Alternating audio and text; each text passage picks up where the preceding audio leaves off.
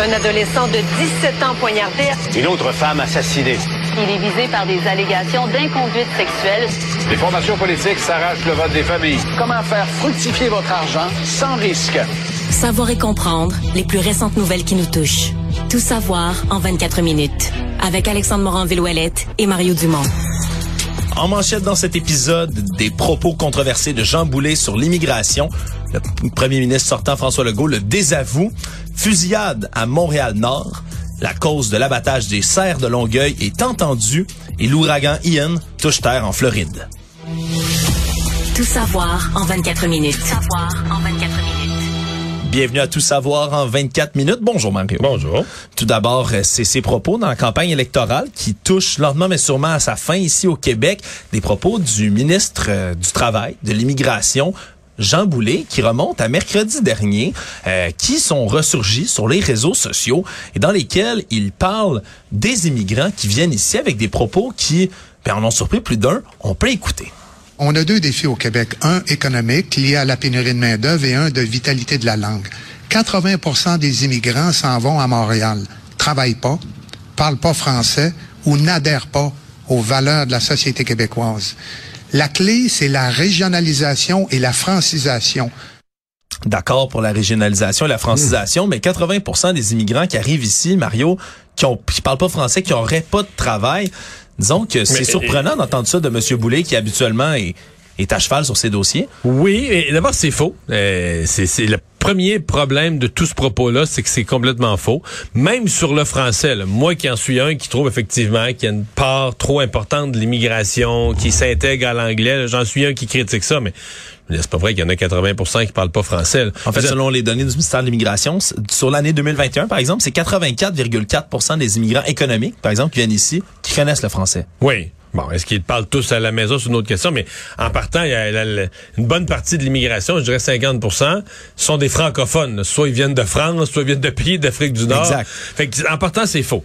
Encore plus faux, c'est le fait qu'ils travaillent pas. Je veux dire, présent, il y avait un problème autrefois, pas à 80% là, mais il y avait un taux de chômage un peu plus élevé chez les nouveaux arrivants que dans la population en général. Exact pour toutes sortes de raisons. C'était pas toujours de leur faute. Des fois, c'était la non-reconnaissance des diplômes. Mais même ça, c'est plus vrai. Avec la pénurie de main-d'œuvre, aujourd'hui, les nouveaux arrivants, écoute, à quelques virgules près, les nouveaux arrivants travaillent dans les mêmes proportions que le reste de la population. Donc, tu dis pourquoi le. En fait, c'est pas un mystère. Comment le ministre de l'Immigration, qui est censé connaître ces données-là, ces chiffres-là, euh, et je sais qu'on l'a défendu aujourd'hui, M. Legault l'a défendu en disant, dans le feu de l'action d'un débat.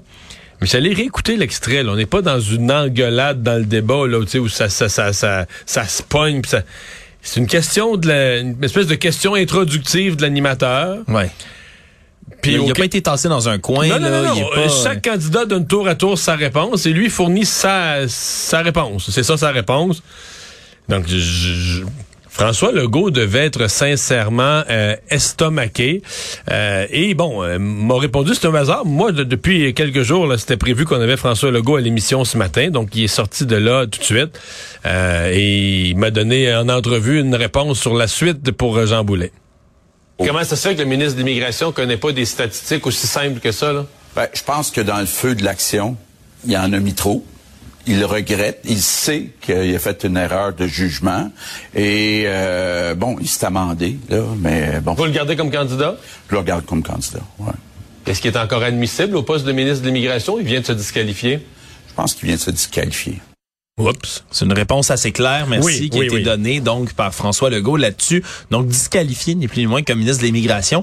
Est-ce qu'il y avait le choix? Quelque part, Mario, après Non. toutes les bourdes sur l'immigration, les propos qu'on lui a reprochés, parce que d'ailleurs, c'est un autre dossier qui vient encore une fois aujourd'hui, euh, en sortant de la Chambre de commerce de Montréal, François Legault qui a dit que selon lui, ben, d'accueillir pour le Québec français, d'accueillir plus de 50 000 immigrants par an, ce serait suicidaire. C'est les propos qu'il a utilisés. Est-ce que ça commence à être une trop grosse accumulation de propos, disons, Ben, maladroits sur l'immigration? Est-ce que le mot suicidaire est le meilleur choix de mots? Peut-être pas. Euh, bon, certains ont dit, on a justement eu un suicide cette semaine. là. de- Mais sur ça, il y a toujours eu le même discours. Ceci dit, sur le fond, François Legault, à chaque fois, et là, c'est parce qu'à la Chambre de commerce, on lui aura pas, la Chambre de commerce veut des hausses significatives des seuils d'immigration. À cause de la pénurie de À main cause de la pénurie de main-d'œuvre.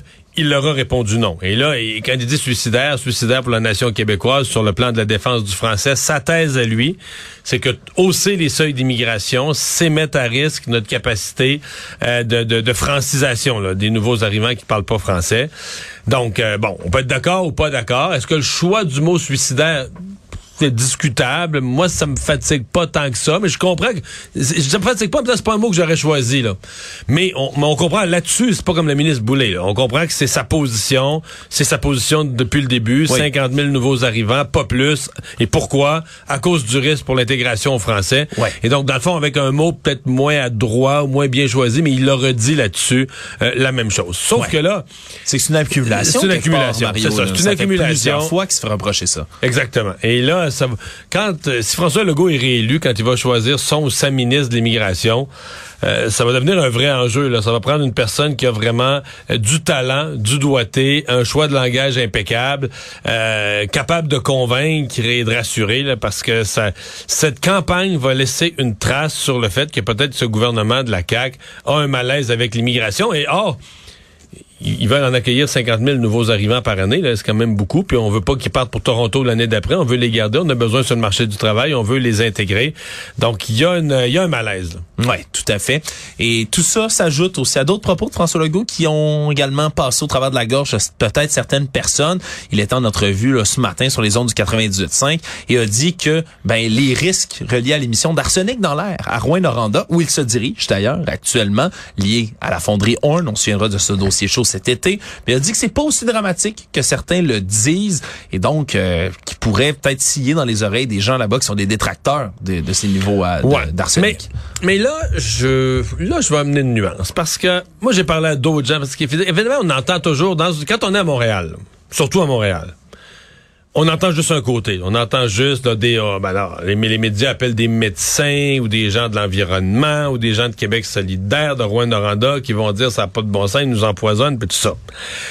Euh, oui, il y a une inquiétude pour la santé à Rouen-Noranda, là, bien réelle, puis les gens veulent pas euh, bon, de l'arsenic dans l'air.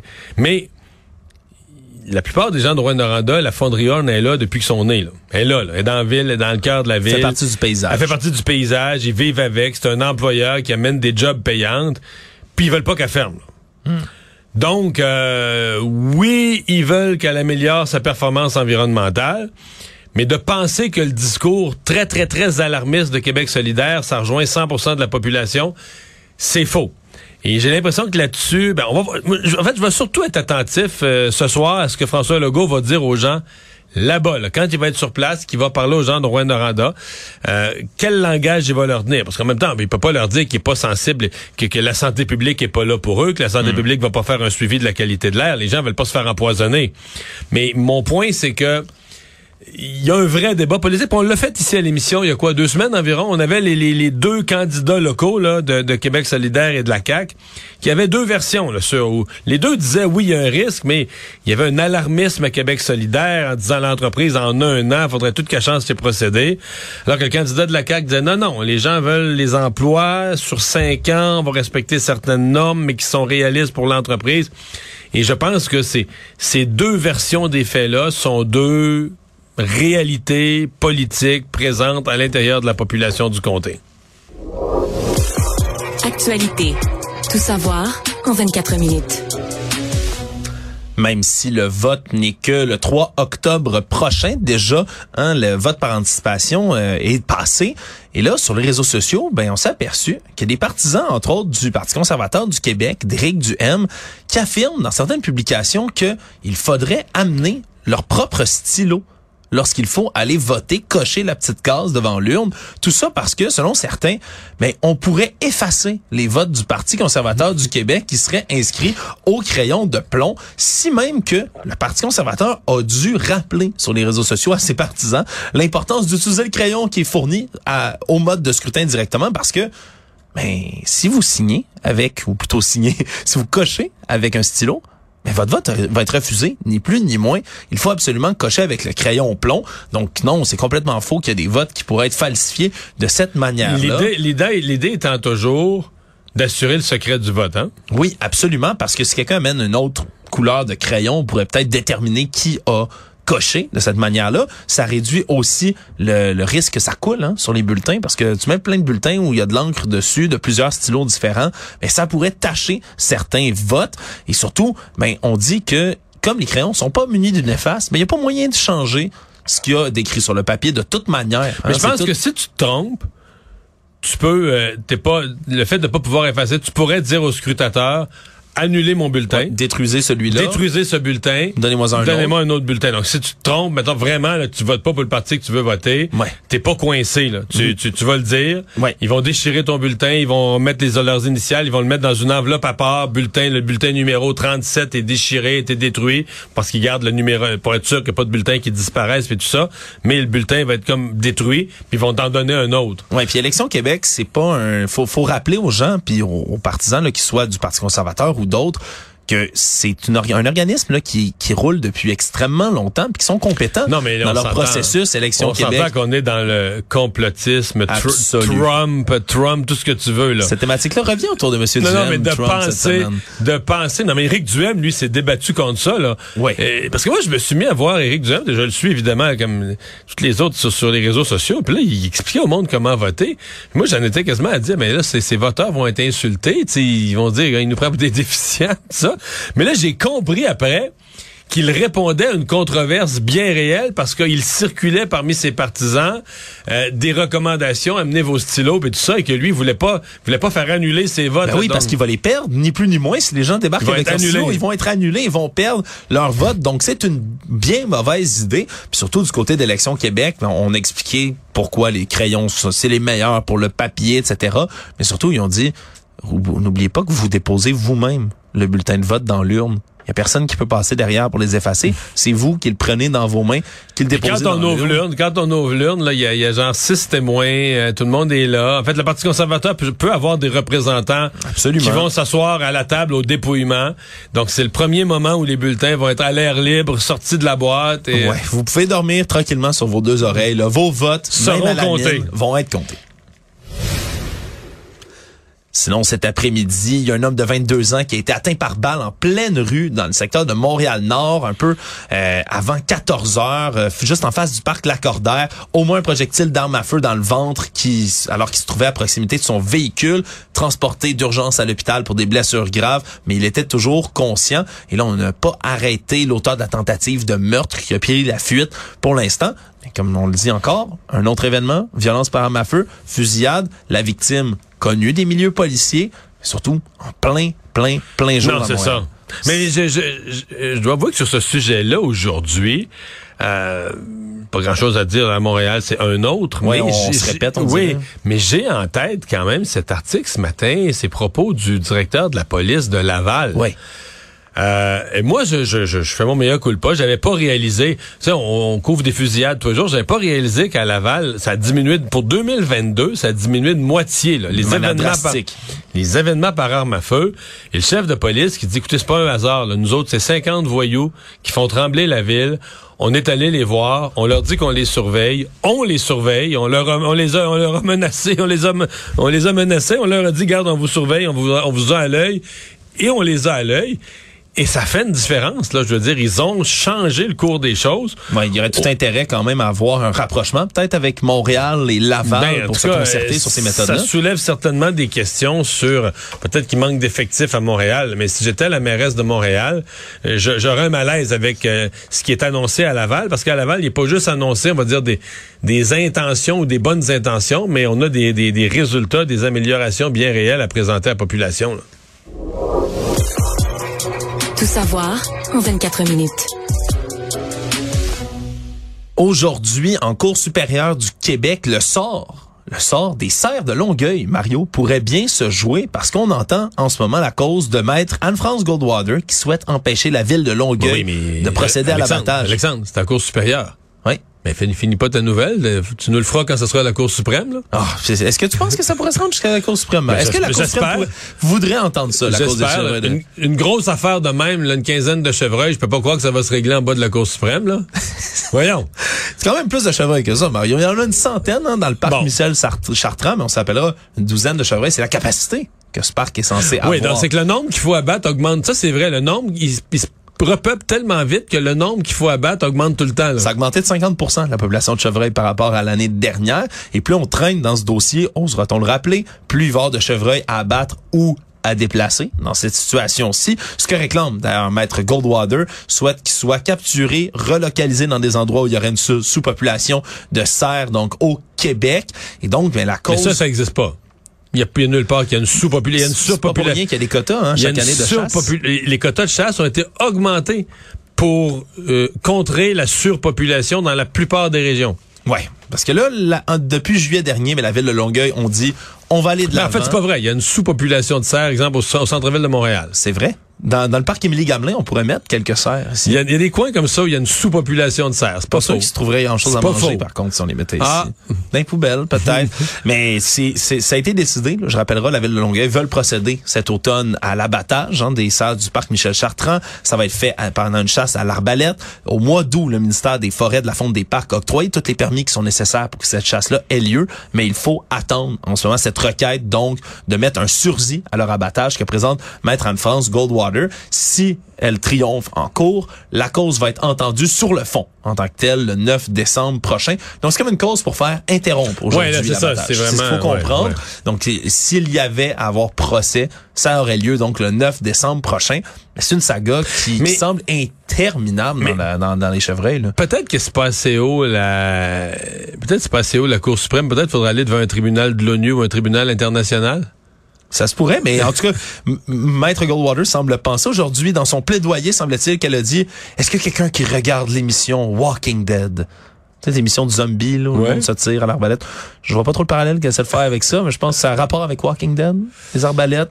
Quoi qu'il en soit, peut-être que l'ONU, tu le dis, devrait se saisir de tout ça, mais en attendant, ben, les chevreuils sont toujours dans le parc. Mais tu sais que aux gens là, qui, qui, qui plaident des solutions naturelles, puis contre la chasse, puis tout ça, c'est parce que le vrai problème, c'est l'absence de prédateurs pour le, chevreuil à Longueuil. Il n'y a, personne qui, vient pour abattre, manger ces chevreuils-là. Il n'y a pas de loup, pas de coyote. Ben non, mais là, tu as touché la solution. Peut-être qu'il faudrait importer quelques loups à Longueuil. Ah, des coyotes, hein, bien adaptés, qui peuvent aller fouiller dans les poubelles. Mais là, je sais pas. Il faudrait faire un référendum. Faudrait faire un référendum. Je sais pas si les gens du des quartiers environnants autour du parc Michel Chartrand seraient favorables à l'importation, à ce qu'on amène, parce que probablement que ça prendrait pas beaucoup de loups, là, que tu pourrais rééquilibrer la population de chevreuils. Après ça, y aurait-tu une surpopulation de loups, par contre? Qu'est-ce que tu arriverais à un équilibre écologique. Ça se pourrait. Est-ce que les gens voudraient toujours marcher dans le parc Michel Chartrand, par ah, contre? Ça, c'est une autre affaire, là, parce que ce serait sécuritaire dans les cours d'école. Et comme on n'est plus dans la nature totale avec ses prédateurs, des fois, faut aider la nature, d'où la décision du conseil municipal d'abattre quelques cerfs.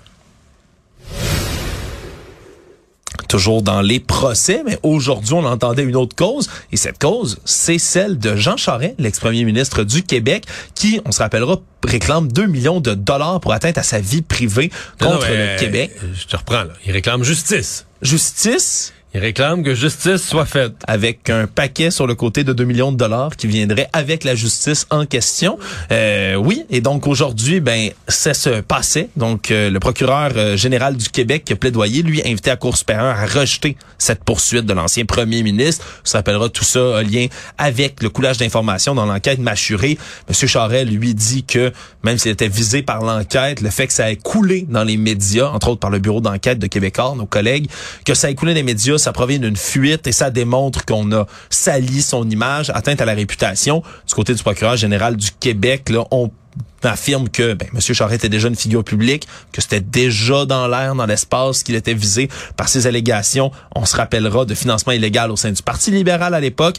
Et donc, ça se poursuit aujourd'hui, toute l'après-midi devant le juge Gregory Moore on dirait que maintenant qu'il est qu'il n'est plus dans la course pour le Parti conservateur, Mario, il, il retourne en cours comme ça, ça lui dérange un peu moins? Oui, mais il pouvait, il, devait pas vouloir avoir cette cause-là dans ses pattes pendant qu'il était au Parti conservateur. C'était déjà un peu délicat. Là. Mettons, mettons qu'il était, mettons qu'il gagnait la course au Parti conservateur. Est-ce qu'un chef de parti fédéral peut poursuivre le gouvernement d'une des provinces pour 2 millions. il a été premier ministre dans le passé. Ah, peut-être que je sais pas, je sais pas ce qu'il aurait fait s'il avait gagné. Lui a toujours dit qu'il avait ses droits comme citoyen puis qu'il allait les défendre. Peut-être que s'il avait gagné la course à la chefferie, il aurait, il aurait laissé tomber cette cause-là. Savoir et comprendre Tout savoir en 24 minutes. Il y a un policier de la Sûreté du Québec, lui, qui est coupable d'avoir fraudé son employeur parce qu'il voulait demeurer en congé de maladie jusqu'à sa retraite, qui euh, devrait purger six mois de prison. Nicolas Landry, 47 ans, euh, a reçu là, depuis son procès qu'il a perdu en mars 2019, doit purger six mois d'incarcération. Problème, c'est que lorsqu'on lui a demandé de se constituer prisonnier, il avait jusqu'au 9 septembre, 15 heures, pour se présenter dans un centre de détention. Sauf que une heure et demie avant cet ultimatum-là, il signait par voie électronique une déclaration assermentée depuis Playa del Carmen au Mexique. Et donc, semblerait-il que Nicolas Landry ben, est parti comme ça, en douce, au Mexique. Il y a donc ben, un mandat d'arrêt qui a été mis en, sa, en son nom. S'il remet pied en sol canadien, il sera arrêté. Et là, son avocat a tenté d'expliquer toutes sortes de d'entourloupettes aujourd'hui pour voir, pour Mais savoir. il- on semble miser, euh, insister beaucoup sur son état de santé. Là. On parle d'un homme très malade. Ouais, lui dit-il qu'il, euh, entre autres, aurait des pensées suicidaires, euh, serait dépressif, que si il venait à, à être incarcéré, qu'il pourrait s'enlever la vie. Bref, c'est tout un cas qui a été ramené aujourd'hui, mais il n'y a pas de nouvelles du tout à savoir si Nicolas Landry a l'intention de revenir au Québec ou s'il restera au Mexique jusque-là. Bref, c'est une histoire qui va rester à poursuivre. Sinon, il y a une explosion, Mario, à l'approche de l'hiver, de la neige, euh, du coup, du déneigement résidentiel. Hein? Ça, s'en vient. Il y a des gens qui ont besoin de faire déneiger leur entrée dans que l'année. je regarde, j'ai l'impression que c'était pas si pire que ça chez nous, mais j'ai vu les chiffres, j'ai j'ai entendu, j'ai des amis qui m'ont dit mais voyons, ça a pas de bon sens comment ça a augmenté. 15 à 20% c'est ce qu'on dit là, d'augmentation du prix donc de l'année dernière à cette année pour une entrée résidentielle. On dit que malgré tout, ben il y a un taux de renouvellement qui est de 98 Ben ou presque parce que ben, les gens veulent continuer à faire déneiger leur entrée. Ouais, puis en banlieue, bon, peut-être que dans certaines régions, mais en banlieue, souvent les gens, t'as pas beaucoup de choix. Là. Sais, il quoi, c'est un, un déneigeur par quartier, généralement deux. Là, généralement, t'as une mini concurrence de deux.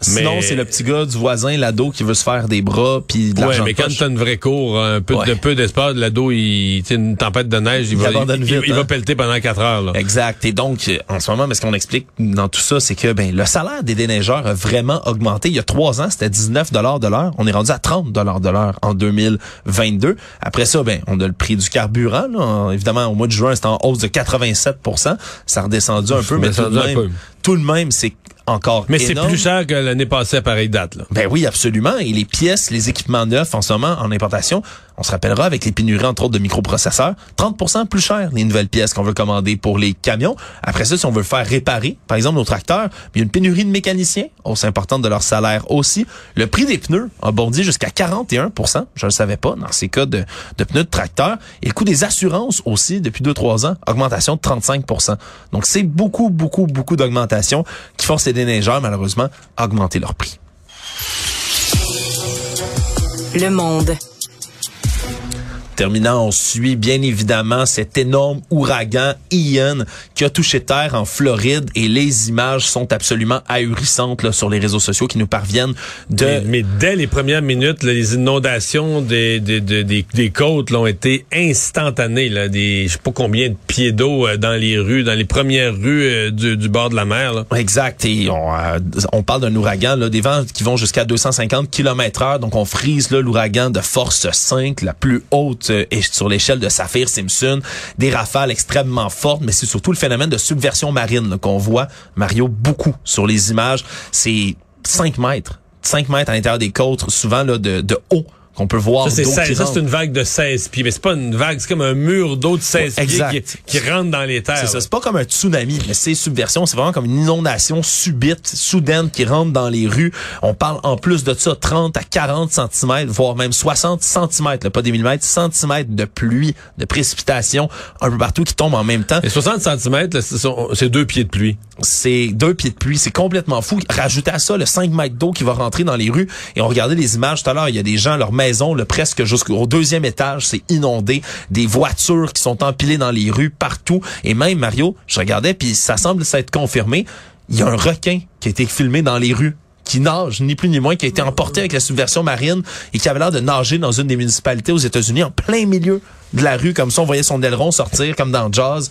Vraiment, c'est des images à, à couper le souffle en ce moment, oui, mais surtout c'est pas fini. Hein. Il y a déjà plus de 650 000 personnes qui sont privées Euh, d'électricité. je viens d'avoir une alerte, un million, là. Un million, Déjà, bon, on ouais, a- ouais. on- ça l'a doublé déjà, Ben, c'est énorme. Mais j'ai l'impression d'heure en heure, de demi-heure en demi-heure, ça va augmenter au fur et à mesure que l'ouragan avance. Là, euh, le, le coup- le courant va couper. euh. Ouais, donc on s'attend à ce que ça se poursuive au travers de la Floride, mais vraiment euh, les images qui sont ahurissantes, les dégâts qui risquent d'être incommensurables, mais surtout on parle là, vraiment d'une tempête qui pourrait ni plus ni moins que passer à l'histoire. Résumer l'actualité en 24 minutes, c'est mission accomplie.